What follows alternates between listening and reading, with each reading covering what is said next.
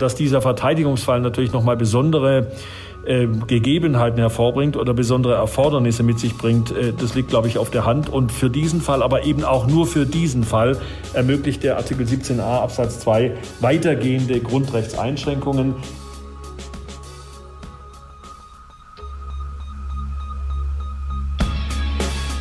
In guter Verfassung. Der Grundgesetz-Podcast. Willkommen zurück zu unserer 20. Folge hier von unserem Grundgesetz-Podcast in guter Verfassung.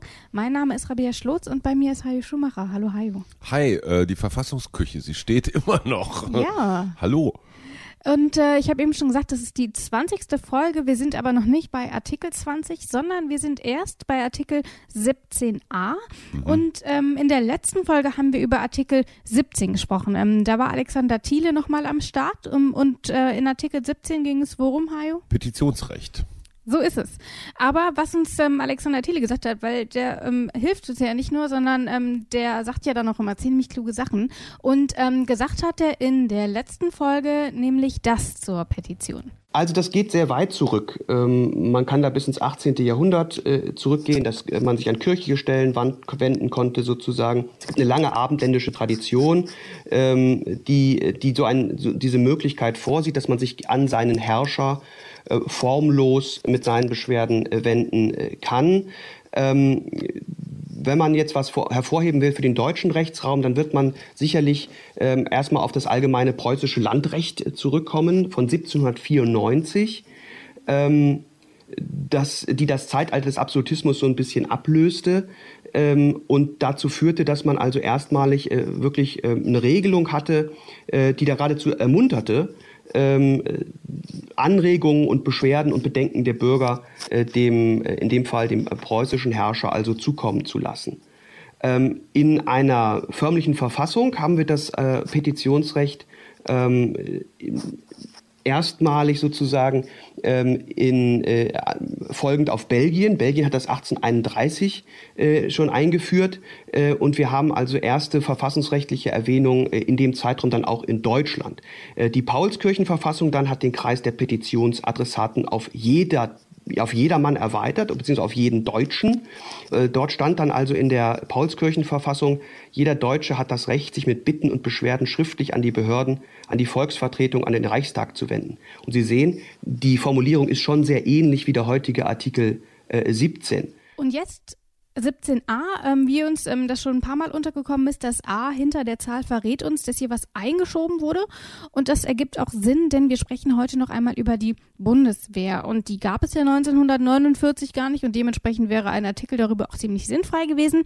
Und ähm, nochmal kurz zur Auffrischung. Erst 1956 wurde die Bundeswehr ins Leben gerufen und Deutschland auch wieder bewaffnet. Und das hatte dann eben auch die ein oder andere Grundgesetzänderung zur Folge. Wir haben schon über 12a gesprochen, jetzt sind wir hier bei 17a. Ja. Ganz kurz, weil für so junge Menschen wie dich, das klingt so, na ja, 1956, das ist ja, boah, da sind die ja noch äh, auf dem Esel geritten. So war meine Vorstellung. Oder so ja. in mhm. etwa. Das war natürlich historisch ein unfassbarer Vorgang, dass dieses Deutschland, das zwei Weltkriege angefangen hatte, dass die einfach zehn Jahre danach schon wieder Knarren kriegen sollten. Das muss man sich mal vorstellen. Ja. Also das waren ja zum Teil noch dieselben Leute.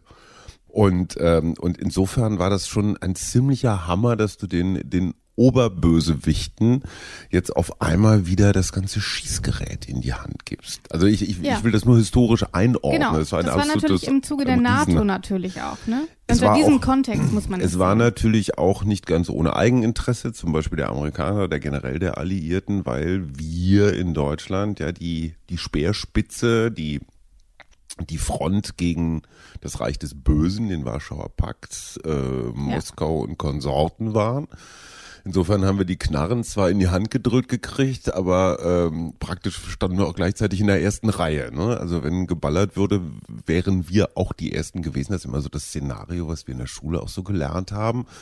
Oder was, was, was den äh, Jungs bei der Bundeswehr beigebracht worden ist, ne, wenn die russischen Panzer anfangen zu rollen und die stehen da ja schon gleich hinter der Mauer in der DDR, hatten wir immer das Gefühl, ach du Scheiße, wir sind die Ersten, die es ja. erwischt. Ähm, alles so ein, auch so ein, so, ein, so ein Lebensgefühl, das kann man sich heute überhaupt nicht mehr vorstellen. Auch gerade hier in Berlin, ja, in Berlin, wo wir jetzt hier einfach so Partyhauptstadt der Welt und äh, damals eine Mauer drumrum und unfassbar viele Kanonenrohre auf diese, mhm. auf diese Westjungs und Mädels gerichtet. Was natürlich auch immer so ein bisschen dieses Tanz auf dem Vulkan-Gefühl ja. befeuert hat. Ne? Genau. So, und scheißegal, könnte, könnte, jeder Tag könnte der letzte sein. So ungefähr. Und in, mit diesem Hintergrund ähm, ist dann quasi auch Artikel 17a entstanden. Und ähm, was da genau drin steht, ich würde sagen, wir hören einfach mal rein und wir fangen natürlich wie immer mit Absatz 1 an. Absatz 1 Gesetze über Wehrdienst und Ersatzdienst können bestimmen, dass für die Angehörigen der Streitkräfte und des Ersatzdienstes während der Zeit des Wehr- oder Ersatzdienstes das Grundrecht, seine Meinung in Wort, Schrift und Bild frei zu äußern und zu verbreiten, Artikel 5 Absatz 1 Satz 1 erster Halbsatz, das Grundrecht der Versammlungsfreiheit, Artikel 8 und das Petitionsrecht, Artikel 17, soweit es das Recht gewährt, Bitten oder Beschwerden in Gemeinschaft mit anderen vorzubringen, eingeschränkt werden. Und da haben wir hier bei Artikel 17a ja was Besonderes, denn das war ja auch etwas, was wir schon bei 12a hatten. Mhm. Denn äh, klar, es geht ums Militär, das ist die eine Gemeinsamkeit, beide haben den A hinten dran, das ist die andere Gemeinsamkeit. Aber ist dir noch was aufgefallen, wenn du das so vor dir siehst, wo du denkst, ja, das könnte mit 12a gemein sein? Oh, jetzt kommen gleich die ersten. Es zeigt wieder einen klaren Qualitätsunterschied in dieser kleinen Zweiermannschaft. Hier Rabea ist vorbereitet, Rabea ist kundig und Rabea hat riesen Spaß daran, mir Fragen zu stellen, von denen sie genau weiß, dass das Eis unter Nein, mir dünn ist, knackt und. Das ist nicht ähm, meine Intention. Ich weiß nicht, worauf du hinaus willst. Michael Brenner weiß es, denn äh, mit ihm habe ich schon darüber gesprochen. Ah. Ja, den habe ich aber auch überrascht mit mhm. der Frage. So, und ähm, wer ist Michael Brenner? Vielleicht sollten wir das erst nochmal klären. Wir haben ja in jeder unserer Folge hier auch Verfassungsjuristen ähm, dabei, denn das sollten wir nochmal ganz klar darstellen. Wir sind beide keine Juristen. Aber wir haben keine Ausbildung in Sachen Verfassung bekommen oder irgendwas. Wir machen das einfach nur so frei Schnauze. Aber Michael Brenner, wie gesagt, nicht. Und ähm, wer das ist, das hören wir noch mal kurz rein. Professor Dr. Michael Brenner forscht und lehrt an der Friedrich-Schiller-Universität in Jena. Dort hat er seit 1995 den Lehrstuhl für deutsches und europäisches Verfassungs- und Verwaltungsrecht inne. Brenner ist unter anderem Prozessbevollmächtigter vor dem Bundesverfassungsgericht, aber zum Beispiel auch vor dem Thüringer Verfassungsgerichtshof. In seiner Rolle als Anwalt hat er schon mehrere Landesregierungen vertreten, aber auch unterschiedliche Fraktionen auf Bundes- und Landesebene. Er war außerdem Mitglied des Bundeswahlausschusses für die Bundestagswahlen 2013 und 2017 sowie für die Europawahlen im Jahre 2014 und 2019. Und Michael Brenner, ähm, ich habe es eben schon kurz angekündigt, der soll uns jetzt auch noch mal kurz die Gemeinsamkeit andeuten, ähm, über die wir hier eben schon ganz kurz gesprochen haben. Äh, vielleicht ist einleitend zunächst mal zu sagen, dass wir bei dem Artikel 17a die Besonderheit haben, dass es sich eigentlich nicht wirklich um ein selbstständiges Grundrecht handelt. Das ist ein, ein, eine Besonderheit im Kanon der Grundrechte des Grundgesetzes. Die anderen Grundrechte, die enthalten ja alle tatsächlich Grundrechte, also Rechtspositionen, die gegen den Staat in Stellung gebracht werden können. Aber der 17a, Artikel 17a, der äh, sieht eigentlich nur Grundrechtseinschränkungen vor. Das ist also eine gewisse, äh, ja, eine gewisse Besonderheit, die eben diesen Sonderstatusverhältnissen äh, geschuldet ist. Und das war ja bei 12 war auch schon, mhm. du erinnerst dich vielleicht, da ging Jetzt es um die Pflichten ja, im, im, Spannungsfall und sowas. Klar. Und das hat ja auch nicht sonderlich viel mit Grundrechten zu tun gehabt. Nee, sind Grundpflichten. Genau, so ungefähr. Und warum das dann natürlich trotzdem bei den Grundrechten steht, who knows, damit wollen wir uns jetzt nicht länger befassen. Aber was steht denn jetzt eigentlich in Absatz 1 genau drin? Was bedeutet das denn? Wir gehen das einfach mal wie immer Stück für Stück durch. Und erst einmal, wer ist denn eigentlich davon betroffen? Ähm, da steht hier, dass ähm, die Angehörigen der Streitkräfte mhm. und des Ersatzdienstes, also mhm. Soldaten mhm. und Zivis, kann man, mhm. glaube ich, einfach mal ja. pauschal sagen, und in der Zeit, in der sie den Streitkräften angehören, können einige ihrer Grundrechte eben eingeschränkt werden. Das ist mhm. das, was hier im Grunde drin steht. Und mhm. welche das genau sind, das haben wir eben auch schon gehört. Und da werden wir auch gleich nochmal darauf eingehen.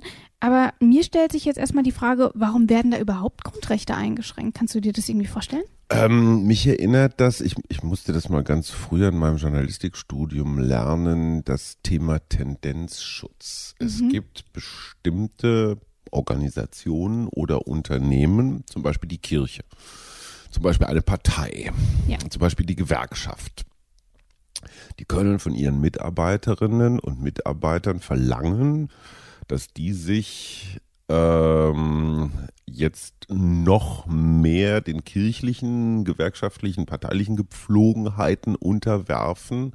Heißt ähm, zum Beispiel, ich sag mal, parteischädigende Äußerungen. Also ich bin SPD-Angestellter und sage, die SPD ist doof.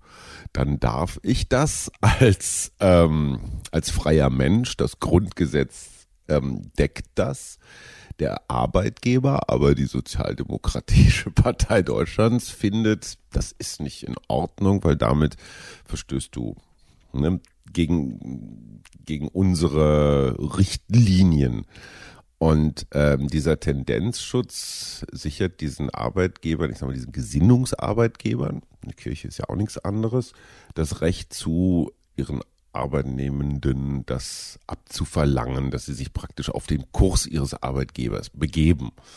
Ähm, und dann permanent dagegen zu reden, öffentlich, macht nicht wirklich Sinn. Außerdem macht das Magengeschwüre. Aber das ist eine, eine das ja ist nicht gesetzlich verboten, Magengeschwüre zu kriegen. Habe ich hier zumindest noch nicht gefunden. So, und jetzt haben wir in diesem Fall haben wir Bundeswehr oder eben entsprechender Ersatzdienstarbeitgeber und die können natürlich auch darauf pochen oder wollen darauf pochen können, dass Soldaten hier und da die Klappe halten. Ja.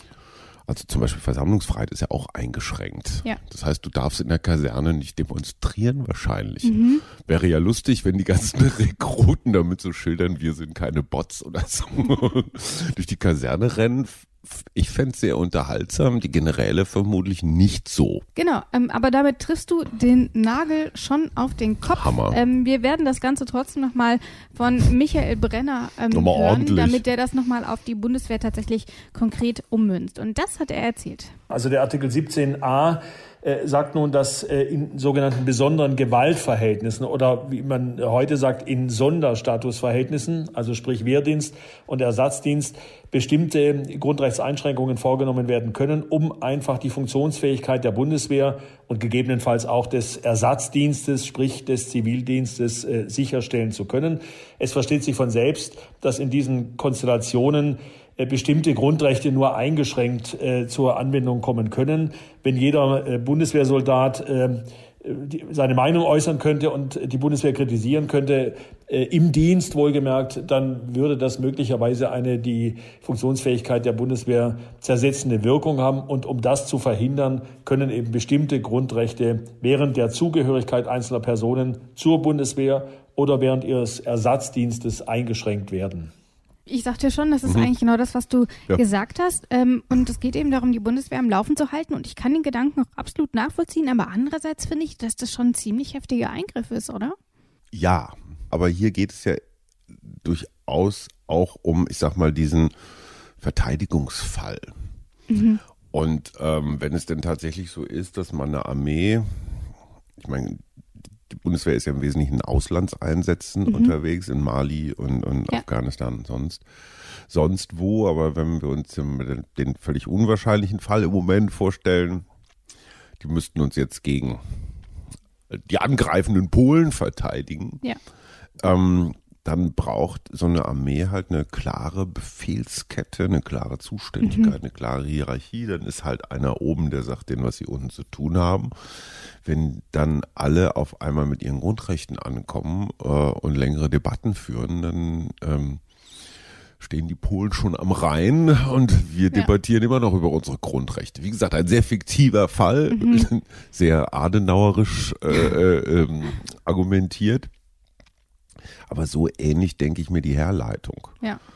Und man muss ja immer, man darf ja nicht ganz gering schätzen, dass beim, beim, beim Formulieren dieser Gesetze, auch der nachträglichen, sind natürlich auch, ähm, ich sag mal, die Apokalyptiker mit dabei, die ja. diesen Verteidigungsfall, der für uns ja eher so Fiction ist, äh, nochmal so ganz konkret ja. auf den Tisch bringen. Aber da du es gerade sagst, so ganz konkret, ähm, tatsächlich finde ich nämlich, dass, wie wir es ja hier auch so häufig haben im Grundgesetz, alles dann doch recht vage ähm, nochmal irgendwie ist. Und deswegen habe ich nochmal geguckt, ähm, wo das Ganze denn dann nochmal geklärt wird. Denn natürlich ähm, muss das nochmal ein bisschen konkretisiert werden. Und mhm. zwar ähm, ist es im Soldaten Gesetz ähm, noch mal ein mhm. bisschen detailreicher geklärt und da habe ich mal reingeguckt und da ist zum Beispiel haben wir Paragraph 15 und da steht zum Beispiel, ähm, ich zitiere mal eben, im Dienst darf sich der Soldat nicht zugunsten oder zu Ungunsten einer bestimmten politischen Richtung betätigen. Mhm. Das Recht des Soldaten im Gespräch mit Kameraden seine eigene Meinung zu äußern bleibt dabei unberührt. Mhm. Ähm, innerhalb der dienstlichen Unterkünfte und Anlagen findet während der Freizeit das Recht der freien Meinungsäußerung seine Schranken an den Grundregeln der Kameradschaft. Der mhm. Soldat hat sich zu verhalten, dass die Gemeinsamkeit des Dienstes nicht ernstlich gestört wird. Der Soldat mhm. darf insbesondere nicht als Werber für eine politische Gruppe wirken, indem er Ansprachen hält, Schriften verteilt oder als Vertreter einer politischen Organisation arbeitet. Die gegenseitige Achtung darf nicht gefährdet sein. Und dann ähm, haben wir hier noch was, ähm, den letzten, es sind insgesamt vier Absätze, ich lese den dritten noch vor. Der Soldat darf bei politischen Veranstaltungen keine Uniform tragen. Aber nochmal, weil wir eben darüber gesprochen haben, weil ich sagte, dass ich das schon einen ziemlich krassen Eingriff finde. Ja. Ähm, nochmal hier Michael Brenner, der das Ganze auch nochmal einordnet, inwiefern das dann, dann überhaupt umgesetzt werden ja. kann und was da beachtet werden muss. Natürlich sind die Einschränkungen immer und müssen immer sein verhältnismäßig und sie sind natürlich auch immer personal und zeitlich begrenzt.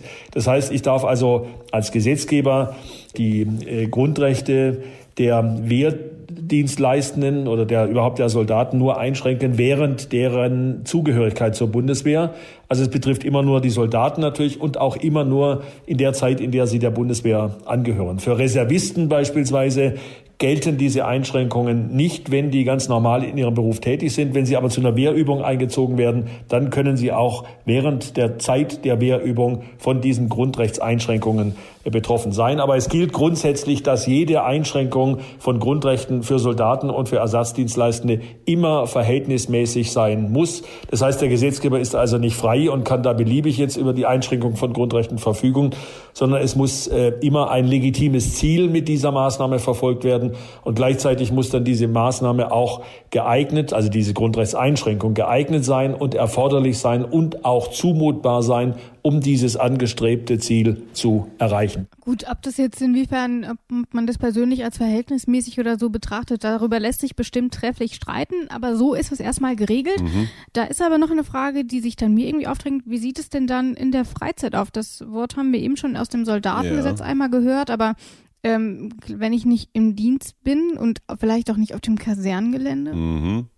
Ich glaube auch da, äh, das steht bestimmt in diesem Soldatengesetz, aber auch da gilt mhm. am Ende, du hast eine gewisse Loyalitätspflicht deinem Arbeitgeber gegenüber. Ja. Ähm, natürlich darfst du deine Meinung haben, aber ähm, wenn du da jetzt dauerhaft äh, extrem negativ redest, aber wie gesagt, das gilt für Kirche, Gewerkschaften, Parteien ja. und Unternehmen letztendlich auch. Was passiert denn, wenn du ähm, jedes Wochenende, wenn du bei Detektor rauskommst, äh, die Hasskappe aufsetzt und 48 Stunden lang rumpöbelst, was für ein Sauladen das ist, was ja. natürlich jetzt rein theoretisch ja. ist, ja. Schon, und am ja, Montag gehst du wieder in deinen Laden rein, setzt das äh, Prinzessin Rabea-Lächeln ja, auf. Dafür bin ich bekannt. dafür bist du absolut Legende. Ähm, was würden dann die Chefs dieses Unternehmens sagen. Ja. Würden sagen, toll, dass du deine Meinung äußerst. Wir möchten erwachsene, ja. selbstbestimmte Mitarbeiter. Ich, ich halte diesen Unterschied zwischen privat und dienstlich sowieso für sehr theoretisch. Wenn man dauerhaft eine andere dienstliche Meinung hat, als man sie ja. privat hat, dann ist man schizophren. Ja. Also gibt es ja nur eins. Entweder, entweder änderst du das entsprechende Problem durch einfühlsame Gespräche mit deinen Vorgesetzten oder du arbeitest einfach beim falschen Laden. Ja. Kann ja passieren, ist ja völlig in Ordnung. Genau, aber wie ist denn tatsächlich, weil äh, natürlich ist es bei der Bundeswehr der Sonderfall, eben, eben, dass mein Arbeitgeber nicht im Grundgesetz steht, kann ich nachvollziehen. Bei der Bundeswehr ist es natürlich anders. Mhm. Deswegen gibt es natürlich auch dort dann nochmal andere Regelungen die mhm. tatsächlich dann auch nochmal juristisch festgeschrieben mhm. sind. Und wie die genau lauten, ähm, das sagt am besten nochmal Michael Brenner. Naja, vor allem für die Soldaten haben wir natürlich im Soldatengesetz eine Reihe von, von äh, Einschränkungen, die diesen Artikel 17a des Grundgesetzes äh, umsetzen und die immer von dem Anliegen geleitet sind, äh, dass der Dienst äh, in der Bundeswehr äh, der Dienst eines Soldaten, äh, eines Staatsbürgers in Uniform sein soll, aber dass eben spezifische Einschränkungen, die äh, durch den Dienst in der Bundeswehr bedingt sind, äh, verfassungsrechtlich möglich sein sollen. Es ist also etwa so, äh, dass der Einzelne, äh, wenn er, wenn er sich versammeln will, der einzelne Soldat, das tun kann in seiner Freizeit, aber dann etwa nicht in Uniform, sondern in seiner Privatkleidung. Ah, diese, diese Trennung zwischen Uniform, Nicht-Uniform, Privatleben, Dienstleben, ähm, die finde ich echt schwierig. Auch, Ja, auch das für auf die jeden Fall. Angehörigen. Ja. Ähm, genau. Gut. Ich würde sagen, wir gehen jetzt aber erstmal weiter. Ähm, Wir haben hier nämlich noch einen zweiten Absatz, den wollte in ich dem wir vermeiden. jetzt. Ja, da kommst du nicht drum ja, rum. ich weiß. Weil, Wieso willst du den vermeiden? ja, irgendwie finde ich, der klötert da so völlig sinnlos hinten dran. Aber das, vielleicht bin ich da auch zu wenig Jurist. Wir hören einfach mal rein, dann können die Hörer Mhm. das nämlich auch selber mal bewerten, ob sie das auch Mhm. finden wie du. Ähm, und deswegen hier Absatz 2. Absatz 2. Gesetze, die der Verteidigung einschließlich des Schutzes der Zivilbevölkerung dienen, können bestimmen, dass die Grundrechte der Freizügigkeit Artikel 11 und der Unverletzlichkeit der Wohnung Artikel 13 eingeschränkt werden. Hier ist jetzt auch gar keine Rede mehr von Soldaten und Eben. Zivildienstleistenden. Jetzt geht es wieder um alle. Ob das tatsächlich stimmt Ja. oder ob man hier, es könnte nämlich auch durchaus sein, dass man davon ausgeht, im Absatz 1 der Handel von Soldaten Mhm. und deswegen ähm, gilt Absatz 2 automatisch auch. Mhm. Äh, würde mich jetzt ehrlich gesagt auch nicht mehr überraschen. Ähm, das beantwortet Michael Brenner. Also der, äh, der Artikel 17a Absatz 2, der betrifft sämtliche äh, Personen. Das ist ein allgemeiner Gesetzesvorbehalt, der letztendlich Grundrechtseinschränkungen, aber nur dieser beiden genannten Grundrechte, Freizügigkeit und Unverletzlichkeit der Wohnung, äh, dient. Letztendlich soll damit sichergestellt werden, dass in, in der ernsten Konstellation einer Vorbereitung auf den militärischen Ernstfall ähm, Grundrechte eingeschränkt werden können, die erforderlich sind, um beispielsweise die Verteidigungsfähigkeit äh, der Bundesrepublik Deutschland äh, herzustellen. Und was stört dich daran? Naja, ich dachte erst, es geht jetzt nur um die Angehörigen von Streitkräften und Ersatzdienst. Jetzt auf einmal geht es wieder um uns alle. Also die Perspektive ist eine völlig andere. Dann guckt nochmal mal noch mal auf die Überschrift. Einschränkung der Grundrechte in besonderen Fällen. Aha, besondere Fälle. Genau. Insofern, ähm, ja, es macht Sinn. Äh, irgendwie ist mein, ich meine, ich, ich habe so ein sehr, ich habe so ein sehr schlichte, so eine sehr schlichte Ordnungsvorstellung. Ich finde diesen Artikel Du- das heißt, du 17a fandest nur die Ordnung unordentlich. Das ist so ein Sammelsurium, auch Ja. wenn er nur aus zwei Absätzen, Abschnitten besteht. Ja, Gut. Gut. Aber jetzt, wo wir die Ordnung Jetzt, wo wir fast schon irgendwie haben. hergestellt haben. Ja. Was würdest du dir denn darunter vorstellen? Hier versteht, die Verteidigung soll dadurch nicht eingeschränkt werden oder dieser Artikel dient dazu, um die Verteidigung aufrechterhalten zu können? Fällt dir da irgendwie was ein? Gesetze, die der Verteidigung einschließlich des Schutzes der Zivilbevölkerung dienen. Also wir sind jetzt hier gerade mal wieder offenbar im Krisenfall. Ja. Diese Gesetze können bestimmen, dass dein Grundrecht der Freizügigkeit, also Mhm. das kann heißen, ähm, lieber Bär, wir befinden uns gerade im Krieg mit Luxemburg. Du Ja. darfst jetzt nicht äh, dein eigentliches Grundrecht auf Freizügigkeit, also dahin, wo du willst zu fahren, Mhm. darfst du jetzt nicht wahrnehmen, weil, keine Ahnung, 50 Kilometer vor der deutsch-luxemburgischen Grenze ist militärisches Sperrgebiet und da darfst du nicht rein. Stopp.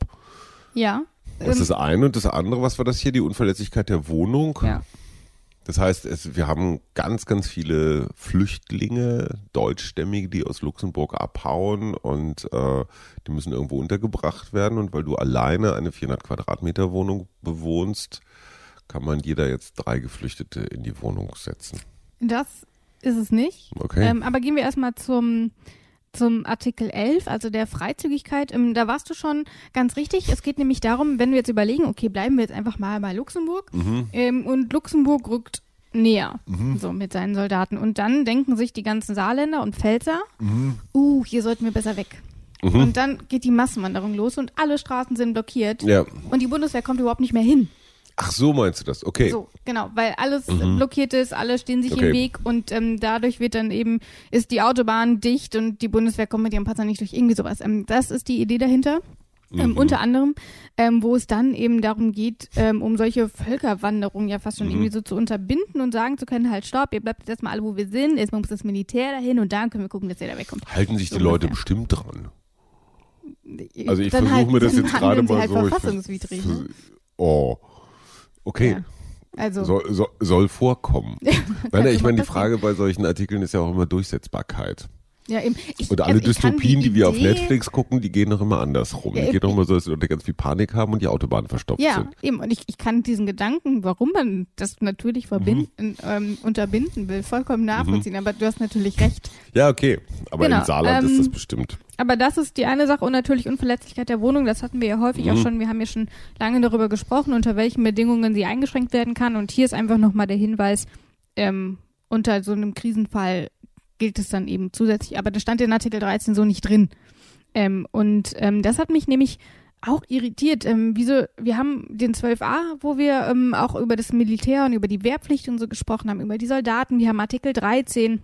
Wir haben die ganzen Artikel, die hier sowieso nochmal eingeschränkt werden. Und ich habe mich gefragt, wieso hat man das nicht da einfach direkt mhm. mit dazu geschrieben. Ja. Also einfach bei Artikel 5, ähm, Soldaten und Zivildienstleistende können sich nur eingeschränkt auf die Meinungsfreiheit berufen oder irgendwie sowas. Ich kann mhm. das jetzt nicht juristisch formulieren.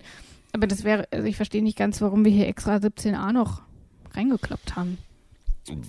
Kann das unser Go vielleicht?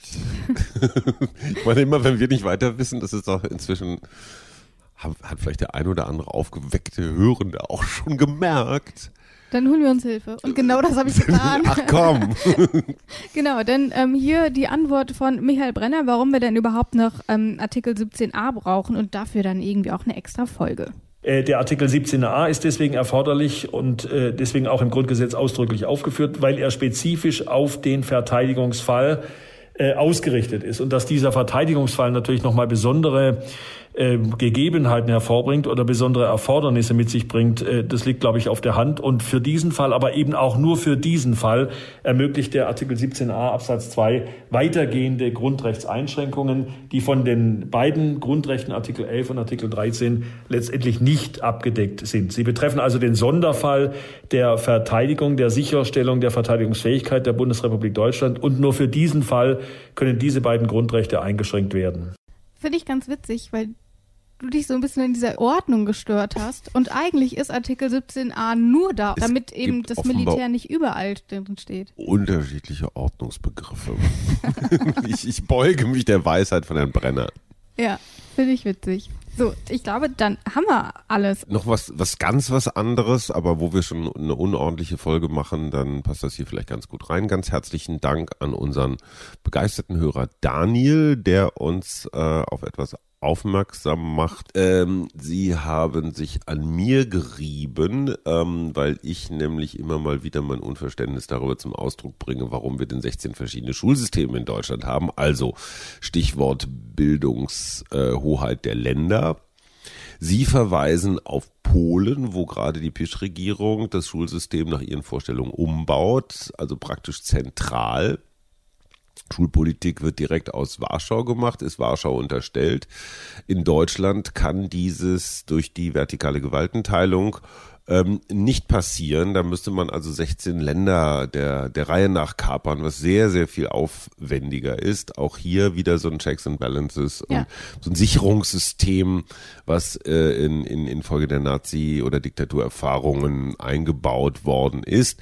Insofern sagen sie, dass mit den 16 Bundesländern und 16 Schul Gesetzen oder Schulpolitiken habe durchaus seinen Sinn, was Sie persönlich sehr beruhigend finden, gerade aufgrund der polnischen Erfahrung.